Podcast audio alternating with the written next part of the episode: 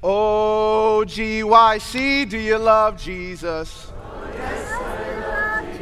Are you sure you love Jesus? I'm sure I love Jesus. And why do you love Jesus? Because he first loved me. That's the reason we all sing together with me.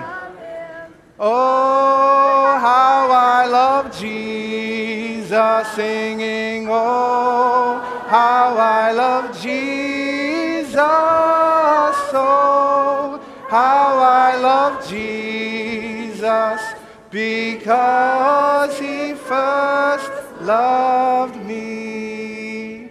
How many of you, that's why you're here tonight? Because you love Jesus? Amen? Amen? I am so excited to be with you this week. It's been two years since we've gathered together in this capacity. Two long years. Can you say amen? amen? Stuck in the house, lockdown, non lockdown. Some of us have lost loved ones. Some of us have suffered ourselves. But somehow, by the grace of our Lord Jesus Christ, He was able to bring us back together again. Amen? It is a privilege to be alive in the times in which we are living. It is a privilege to be able to gather in this capacity, knowing soon and very soon we will not be able to worship the Lord the way that we do now, with the same freedom and liberty. It is a privilege to stand before you as one of the vessels that God has chosen to navigate us through this steam on Laodicea. As I often ask those who I get the privilege to preach to, I have a couple favors. The first favor, if you can say yes by the raising of your right hand, is that you this week will pray every single day, if not every single meeting, that God would do something this week that He's never, ever done before. You say, Sebastien, I'm willing to do that. Raise your hand. Second favor is there's going to be appeals, there's going to be calls, there's going to be people making calls and invitations on the basis of your convictions. You did not come here for more of the same. You did not come here for the exact same thing that you would get at your local church. Can you say amen? You came here for God to move in a way in your life and in my life that He has not moved hitherto. And so, if God is going to move, how much more do we need to also move? And so, my second favor is that when those appeals are made, and you know in your heart of hearts that the Spirit of God has laid conviction on your soul, that you will respond and you will come. Raise your right hand. You say, I'm willing to make that commitment. And last but not least, I want to challenge you to avoid the normal distractions of life this week. It's easy to go back to our phones and to see who won the Lakers game. It's easy to go back to our rooms and say, oh, you know, I'm going to catch up on my favorite show. It's easy for us to text our friends and, and just kind of take our minds somewhere else. But we did not come here to waste time on our phones or tablets or computers, concerned about what is the Wi Fi password. Somebody say amen. Say, how did that brother know I was asking?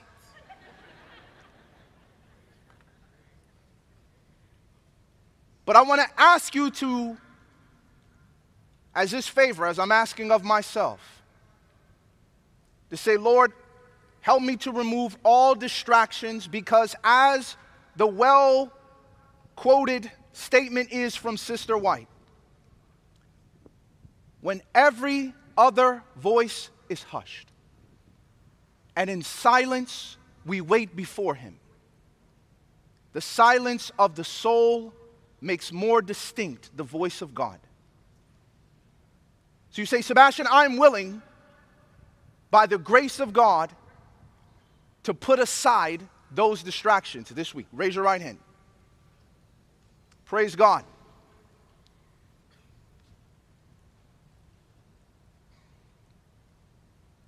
For all of you,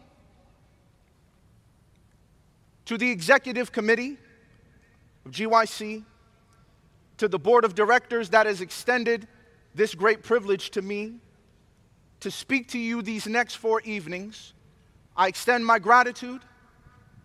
I covet your prayers and pray that you would join with me as God leads us through His Word. The title of my message is Nothing It Says. Nothing it says. Will you bow your heads with me as we pray? Mighty God, everlasting Father, you did not wake us up today because we are worthy. You woke us up because you have a calling and a purpose. So here we are on this night, praying that the sweet, sweet Spirit of Jesus may rest upon this meeting in Houston. That he may move from heart to heart and from mind to mind, impressing the truth upon the soul. Lord, you've heard our commitments. Seal them. And now, Father, as we turn to your word, use this man who is nothing before you. May you speak through me and may you speak to me. This is our prayer, and we trust that you will help this to be our experience. For we offer this prayer from our hearts in Jesus' name. Amen.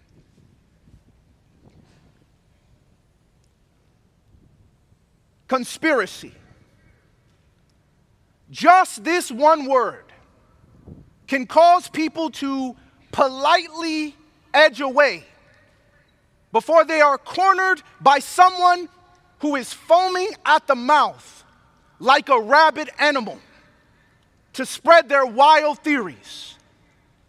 But despite this discomfort that so many people have, conspiracy theories still persist.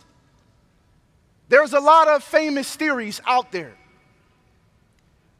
I know we all have had that conversation with a crazy uncle, crazy grandparent, crazy cousin, coming with some obscure website that looks like it was made on the dark web.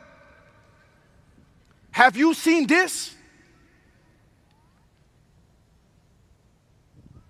We got theories on September 11th, 2001.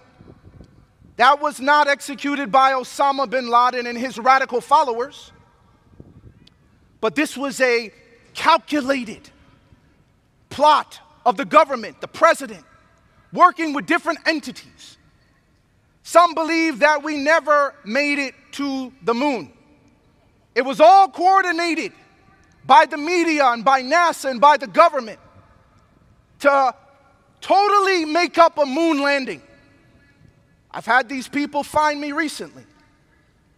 Then there's Roswell, Area 51, UFOs missing, and we know that there's extraterrestrial life, and we're hiding it somewhere in a bunker.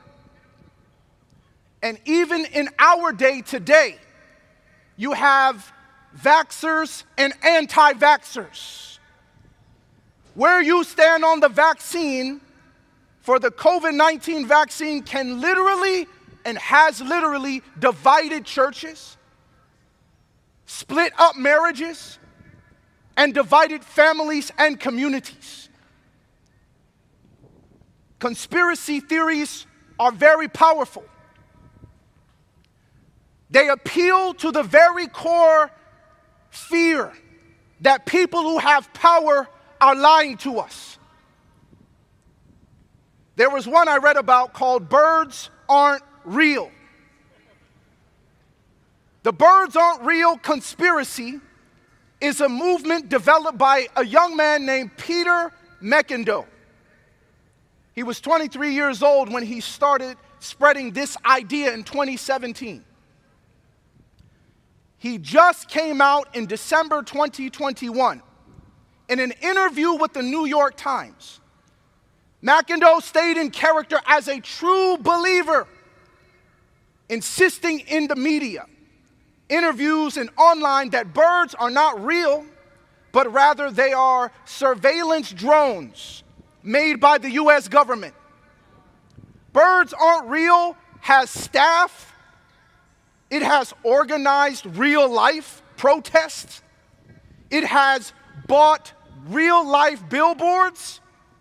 And it even has vans emblazoned with the claim birds aren't real.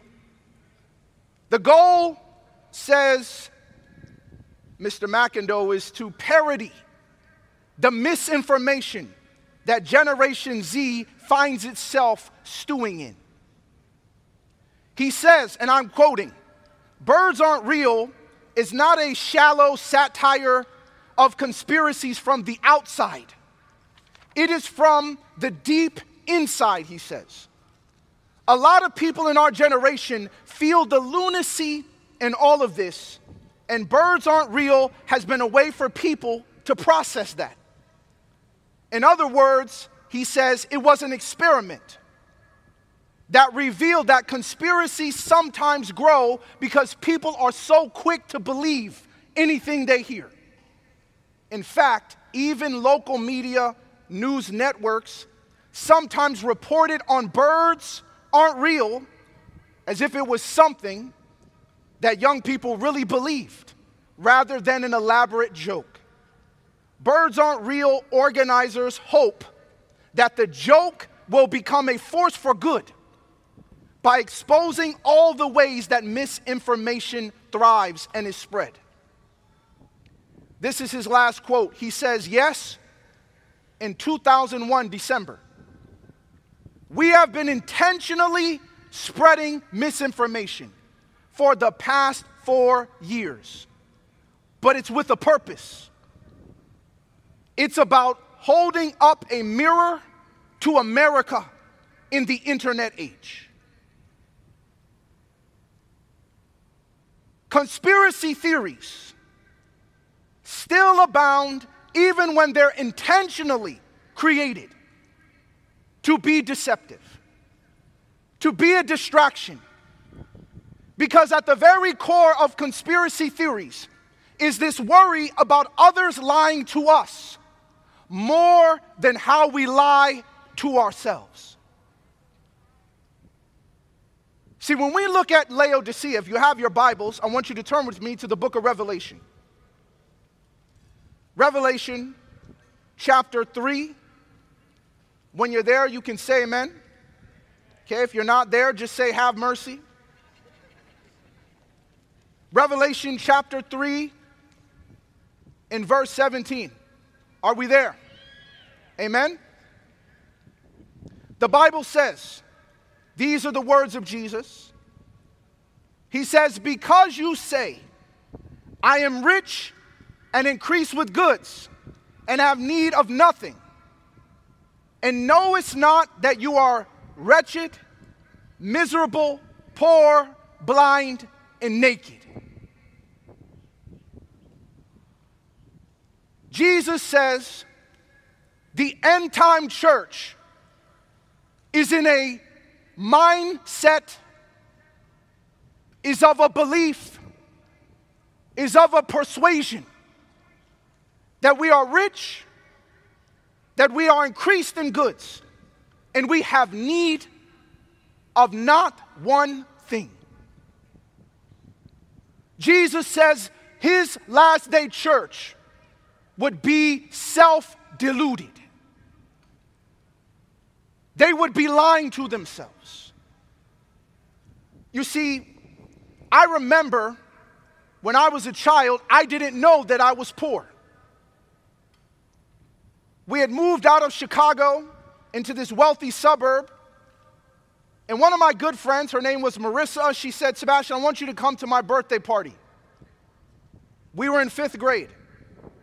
I got to the birthday party, my mom dropped me off, bought me a new sweater just for the birthday party. Because you know, no Jamaican mom is gonna have you looking tore up at somebody else's birthday party. So we got to the party.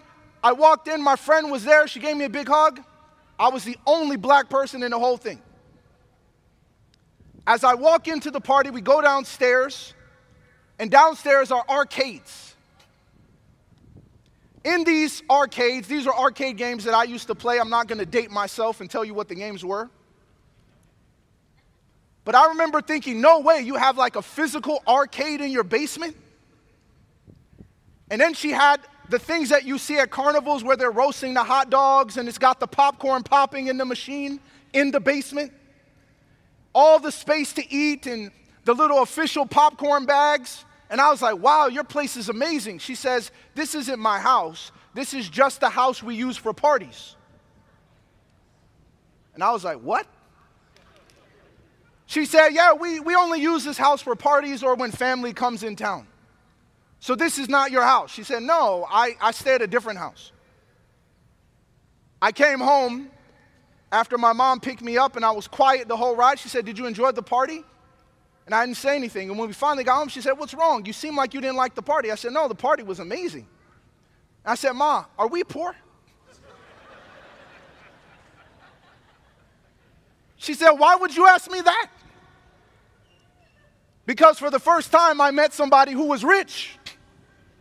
She has a house just for parties. We don't got that. We don't even have a room just for parties, let alone a house. Laodicea is spiritually poor and doesn't even know it. Like I was that young Chicago kid that thought everybody has to share a bed with their siblings. Everybody eats cornflakes because it's cheapest. Everybody gets packages in the mail with cheese and cans. That's weird. Now it's weird. But back in the day, I thought everybody ate like that. But finally, coming in contact with someone who was rich forced me to confront my own experience that I was no longer deceived about my condition. But you see, the problem of Laodicea is not that someone else deceived them. It's not that somebody else came in and deluded them. It's that they deluded themselves. You see, the Bible tells us, you have your Bibles, let's go to Jeremiah chapter 17. You see, the way that we lie to ourselves comes from a very specific place. Jeremiah chapter 17. When you're there, you can say amen. We're going to be in verse 9. The Bible says, the heart, the what? The heart is deceitful above how many things? Are you sure? The Bible says your heart is deceitful above all things and desperately wicked. So, in other words, Jeremiah says, Your heart is more deceitful than the government. Your heart is more deceitful than politicians. Your heart is more deceitful than a medical board or the CDC propagating a vaccine. Your heart is more deceitful than a music artist putting backward masking on their music. Your heart is more deceitful than a military cover up, than ministers and their abuses of how they use tithe money, than filmmakers and their secret messages inside their movies. Your heart is more deceitful than your pathologically lying cousin, demonic spirits, and even the devil himself.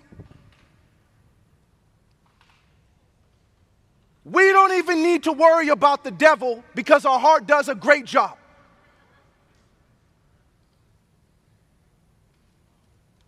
It was in Sun Tzu, in The Art of War, he says, rule number one know your enemy. You see, brothers and sisters, because our heart is more deceitful than all of these things, we have to start tonight and throughout this entire conference grappling with the reality of how we lie to ourselves. You see, a mother somehow manages not to notice the obvious signs that her son is addicted to drugs. A young man puts out of his mind the horrors of the sex slave industry, driving the pornography business, and convinces himself that these women actually enjoy this work and are engaging in these videos voluntarily. There's no way he could maintain his pornography addiction and believe that this girl was kidnapped against her will. We lie to ourselves about how we look, body dysmorphia, this obsession as if we have some imagined physical defect, or that the one minor physical flaw that we have is greater and is seen as a greater problem than we see it ourselves by other people. We lie to ourselves through imposter syndrome. Despite all the evidences that we are competent in the positions that we hold, we still dwell upon the thought that we are a fraud and that one day people are going to realize it. The director of a Christian ministry manages to find a sincerely compelling perspective from which money donated to the ministry can legitimately be used to pay for an extravagant personal vacation or even a private jet. Jeremiah 17, verse 9, is about the amazing human capacity to break free from the constraints of rationality and of reason when the truth is no longer the primary goal. See, when we like to believe that we are spiritually progressing, that we are radical, that we are on fire for God, when the truth of our condition is one of mediocrity and respectable conventionality. See, brothers and sisters, as the Bible says in Galatians chapter 6 and verse 3, for a man that thinks he is something when he is nothing deceives himself. See, when we think that we're a wolf or a brick or Superman, when you're not, you are deceiving yourself.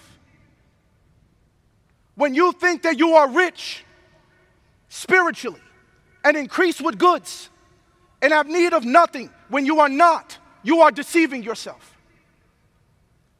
You know why people don't like the Laodicean message? Is because it is bringing us back to reality. It doesn't allow us to hide behind our nice theological excuses. You see, when we think that we are being biblical, but we're actually being cultural, we are deceiving ourselves. When we think we're being relevant, when we're simply preaching to fanboys and fangirls, you're deceiving yourself. When we think that we are young, when we're actually old, and can determine what young people want without even asking them, you are deceiving yourself.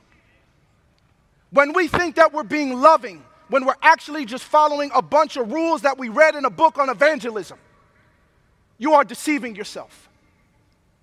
When we think we're being peculiar, but we're actually being dated and misguided,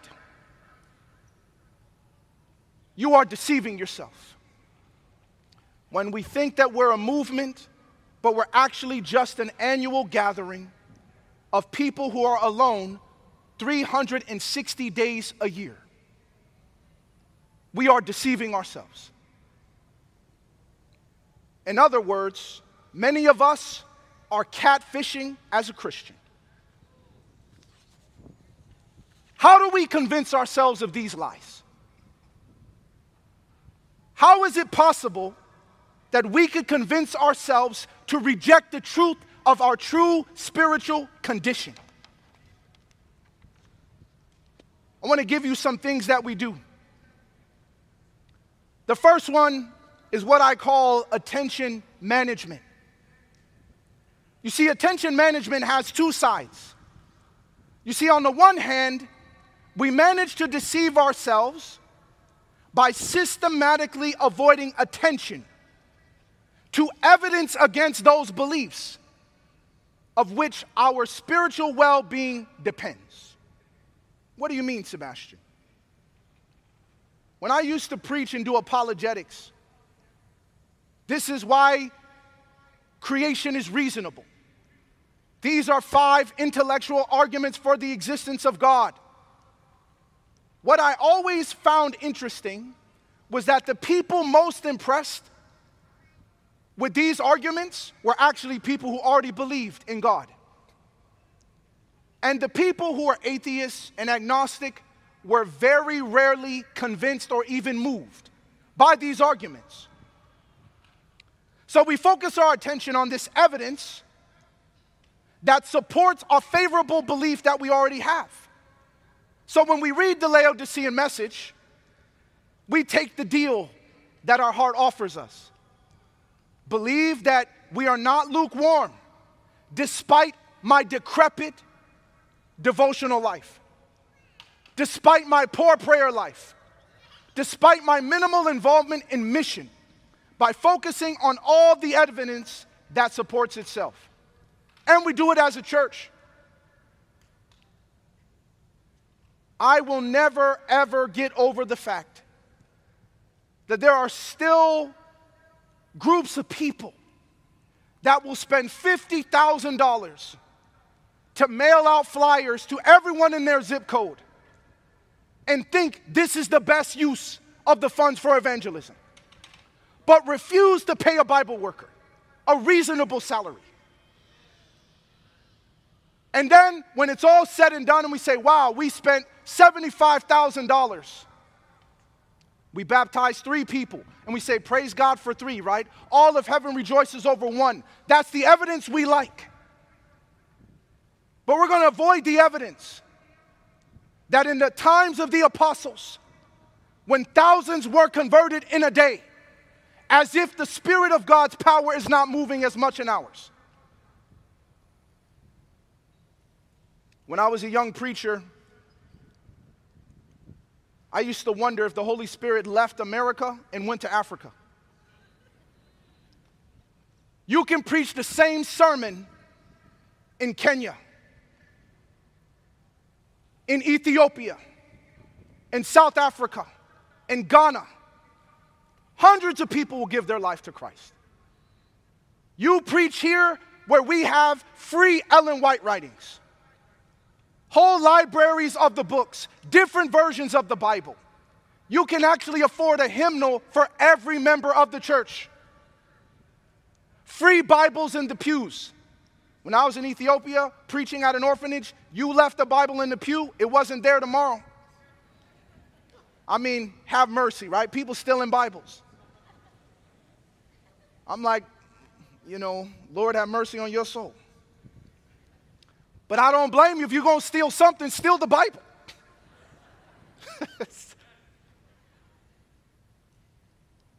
because it just wasn't common, you couldn't afford it. Brothers and sisters, you and I have to resist this temptation this week. That as we study the Word of God, as the sermons are preached, that we do not listen to the lies that our heart is going to tell us. No, no, no. You don't need to apply that to your life. Look at all these other great things you're doing in evangelism.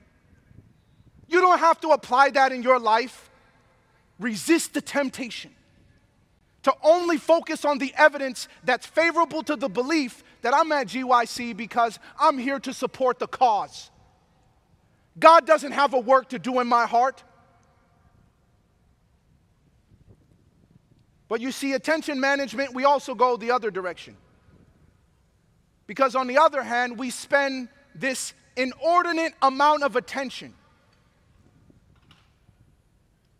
on evidence against something that we already believe.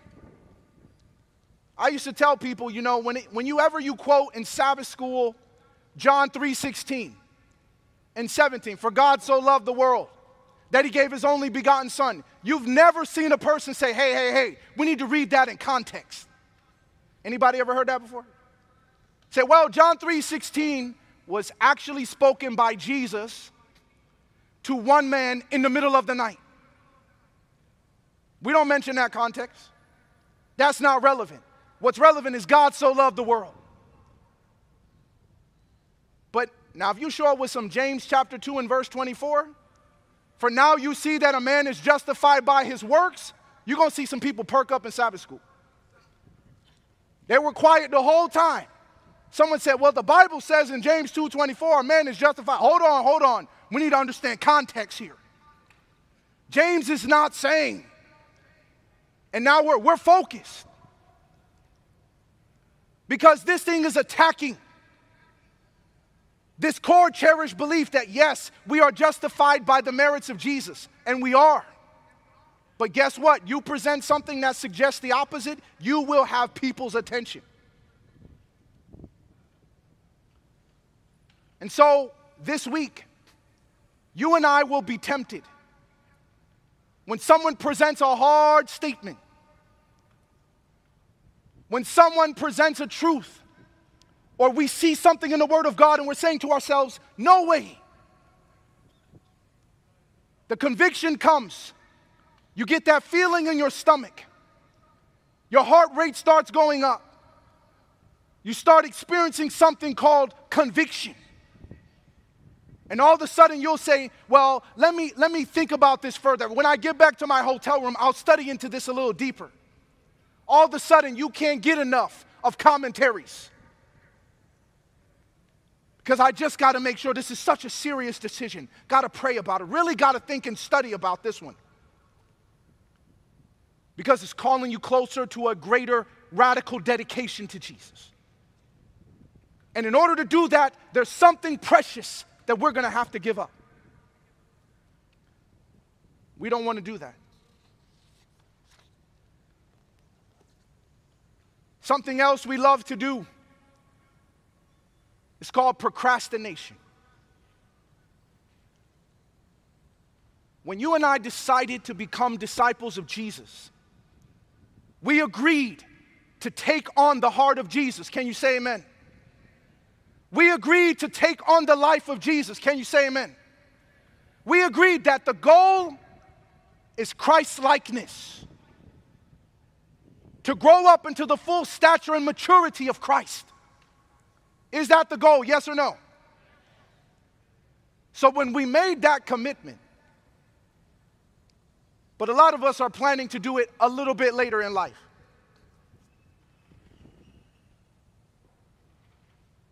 You see, what happens is someone makes a call and they say, hey, some of you are in a toxic relationship that's killing your walk with Jesus. Time to give it up. Well, you know, you got to be careful how you handle these things. I made an appeal like this in a country. This young lady came up to me after the appeal she came up for the appeal. She said, I haven't had devotions in almost six, six years. I knew the Lord, I was active, I was on fire, but once I got into this relationship, it started killing my spiritual life. And when you made the appeal, I was like, yes, I need to give up this relationship. I said, great, call him right now. She was like, hold on, hold on. You know, after six, seven years of a relationship, I should probably do it face to face. I said, Really? That's interesting. Can I ask you a question? She said, Sure. I said, So when you decided to stop showing up for devotional time with Jesus, did you go to him face to face?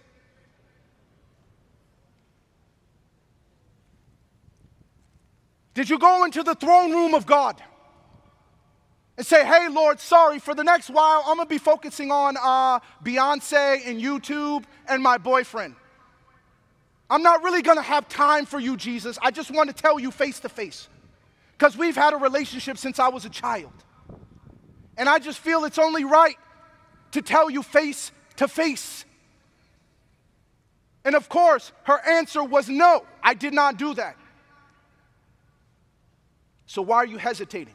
Because I can guarantee you, you leave this conference and you, you wait to see your boyfriend face to face, you're not gonna break up with him. You're gonna sit in that room and he's gonna give you all the sob stories. Yes, I need to be better. Yes, I'm, I've been working on my spiritual life. I was convicted too. He gonna tell you anything under the sun to keep you right where you are. Somebody better say amen. Brothers can be persuasive. Especially a man who is humbling himself and he's confessing that he's trying to be better. No, call me when you're better. Amen. We don't date potential.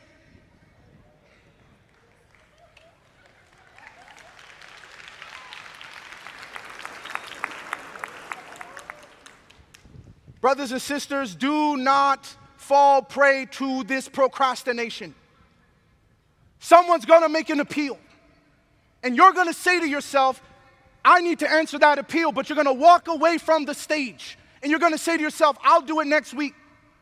I'll do it when I get back. If someone makes a call and says it's time to restart your devotions, you start it that night. You go home, you read your Bible. One prayer, one song, one Bible verse. Because delayed obedience to that call, to the truth, will weaken its influence on you the next time.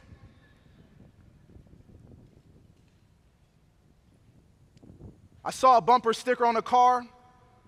It said, Not perfect, just forgiven. I thought to myself, This is true, but it's not the whole truth. After all, right, we're just forgiven and being forgiven doesn't have any observable connection to lifestyle or to the condition of my heart. So we can be perfectly forgiven and a perfect wretch. Easy to say that.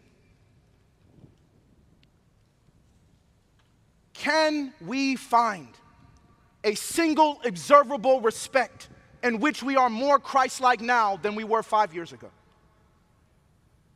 even five months ago.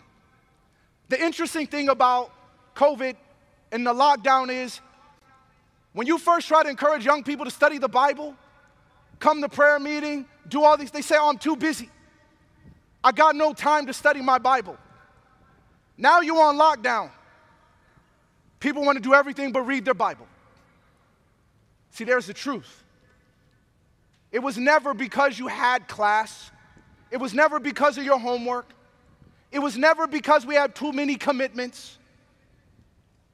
It's because in your heart you didn't want to do it. But you see, this is another tool of deception. Has our dedication to the cause of God measurably grown? Some of us are living on the laurels of testimonies in a bygone era. I don't want to hear about your testimony from eight years ago. It's time for us to come to Jesus and update our resume. It's time for us to come to Jesus this week and be honest. What have we done for the Lord lately?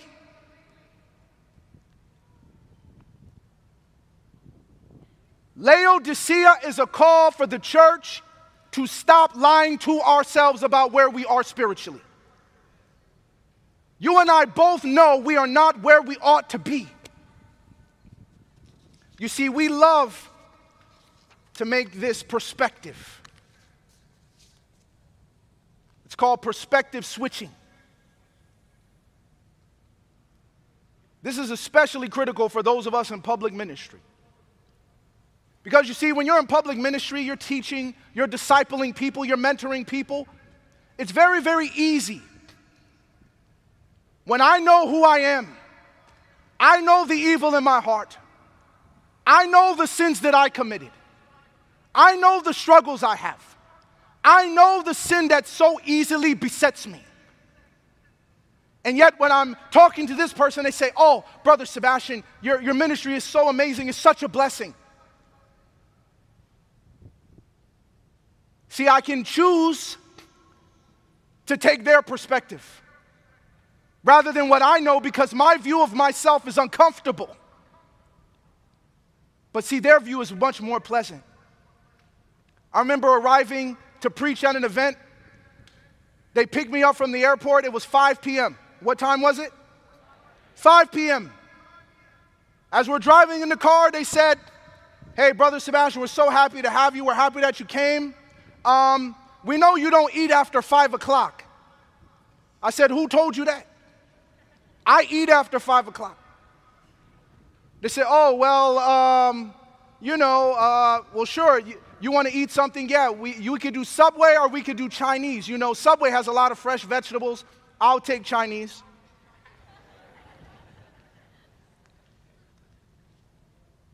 Their minds were blown. Oh, Brother Sebastien's eating after five o'clock. Then, as we're leaving the restaurant, I think they finally accepted the fact he ate this oily Chinese food. Lord, have mercy on us all. Hopefully, he doesn't preach any error. Then, as we're driving to the hotel, they're taking my bags inside checking me in as we're walking to my hotel room. They say, Well, we know that you've been praying for at least four hours a day about these sermons. And I'm looking at the person, and I just did not have the heart or the humility to say, No, I haven't. because we like that perspective of who we are. But in reality, I went into my room and I said to myself, Lord, bless these sermons even though I haven't prayed for hours.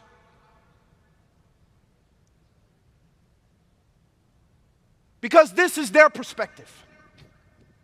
When I know the real me and you know the real you.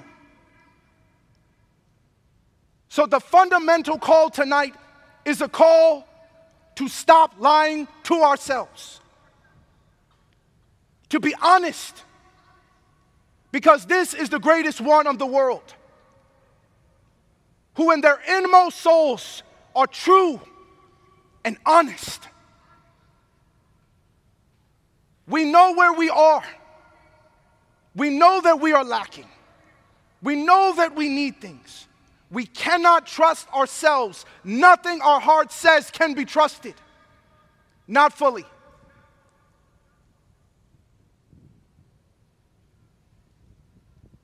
You see, brothers and sisters, self deception is what led to the death of Jesus because we never really knew who we were. And God was sending the Laodicean message to awaken us to our true condition that we might go to Jesus.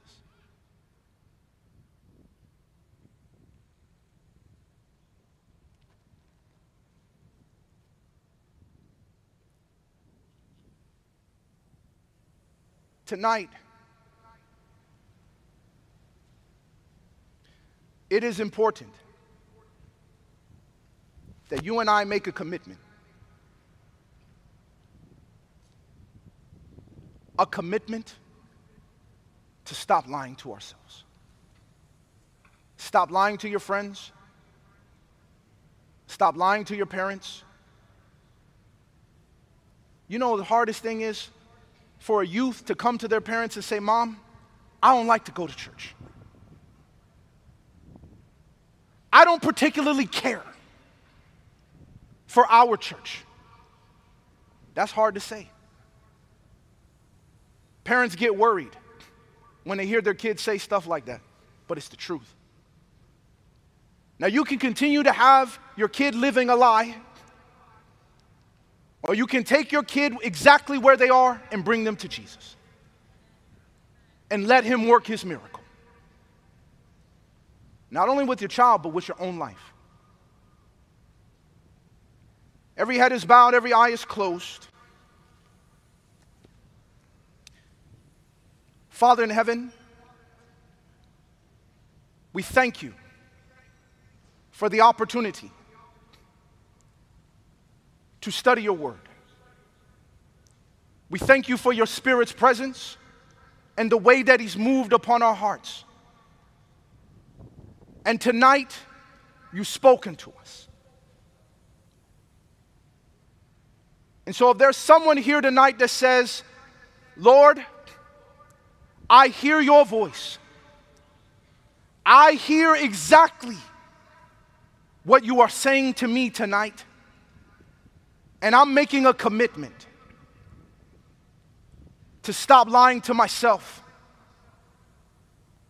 to accept what your word says about my condition, even if I don't believe truly in my heart, if I can see it.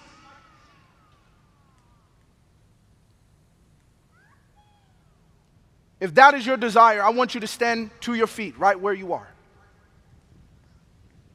I pray that, Lord, you would help me to stop lying to myself. But now I have another radical call, and that is for those who are going to say tonight, I'm done lying, not only to myself, to my friends, to my parents. I'm going to be 100 about where I am and what I truly believe in my heart. If you want to make that commitment, I want to invite you to come up front to this altar to pray with you. You don't have to sit in silence. You don't have to suffer alone. Because when you see one person approach the stage, you're going to realize you are not by yourself. There are a lot of people who are done lying to themselves. If I'm going to have Christianity, I want the authentic thing. I want the real experience. No more pretending.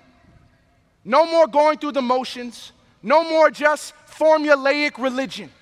Come all the way up. Make room. Come, come, come.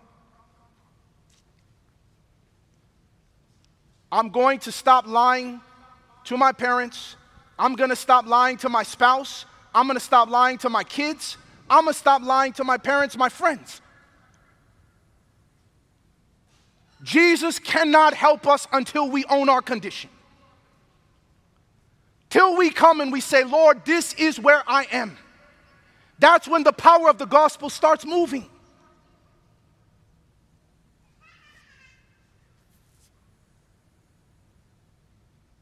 And we don't have to be ashamed.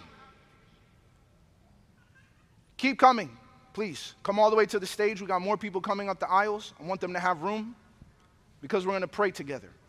So please press to the stage. I know we have to socially distance, but as much as possible. We are done lying to ourselves. Not going to pretend. We're going to be 100. If we don't believe it, we don't believe it. Doesn't mean we never will. Doesn't mean that we don't want to learn or that we don't want to believe it. But this going through the motions religion will not lead us to the gates of heaven. It'll lead us exactly down the path to hell, paved with good intentions. I always meant to give up that sin.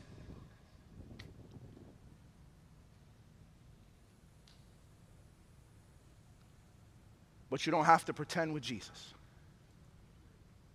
Because Jesus already knows. And if I don't have to pretend with the purest, most perfect person in the universe, then I don't have to pretend with you. You don't got to like me. You ain't got to love me. I don't have to be your favorite person. Because Jesus likes me, Jesus loves me, and I'm his favorite person.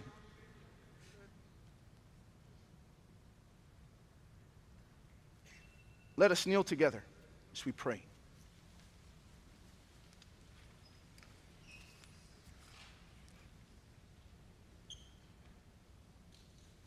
Heavenly Father, many of us have stood to our feet to say we're not going to lie to ourselves anymore, and we pray that you would protect us from deceiving ourselves. But we've also come to this altar to stop pretending, to stop acting, and just going through the motions this formulaic religion with no true burning love and heart and desire for Jesus. Just to please those around us. But tonight is the night that that ends. And we stop pretending. And just because we're going to stop pretending doesn't mean we're going to stop pursuing you. But we're here at this altar because we want to pursue Jesus. We want to know him in all of his beauty and his glory. We want to open the door so that he comes in, that he sits down with us. Because he is the truth, the way, and the life. Lord, give us courage that when we leave this altar, we will only present a true, sincere, intentional belief and faith in Christianity. And Father, where we are weak, where we are struggling, where we don't have the feelings, give us what we cannot supply for ourselves. Do for us what we cannot do for ourselves. Deliver us from the pits and from the corruption, from the dark thoughts that we cannot deliver ourselves from. Thank you, Jesus, for what you're about to do. And Lord, we pray that today would be the day of independence from the devil and his kingdom. This is our prayer. And we offer this prayer from our hearts in Jesus' name. Let all of God's people say, Amen. God bless you. This message was recorded at the GYC conference Nothing in Houston, Texas. GYC, a supporting ministry of the Seventh day Adventist Church, seeks to challenge and inspire young people to take sacrificial initiative for Christ and to see Jesus finish the work in this generation. For other resources like this, visit us online at gycweb.org.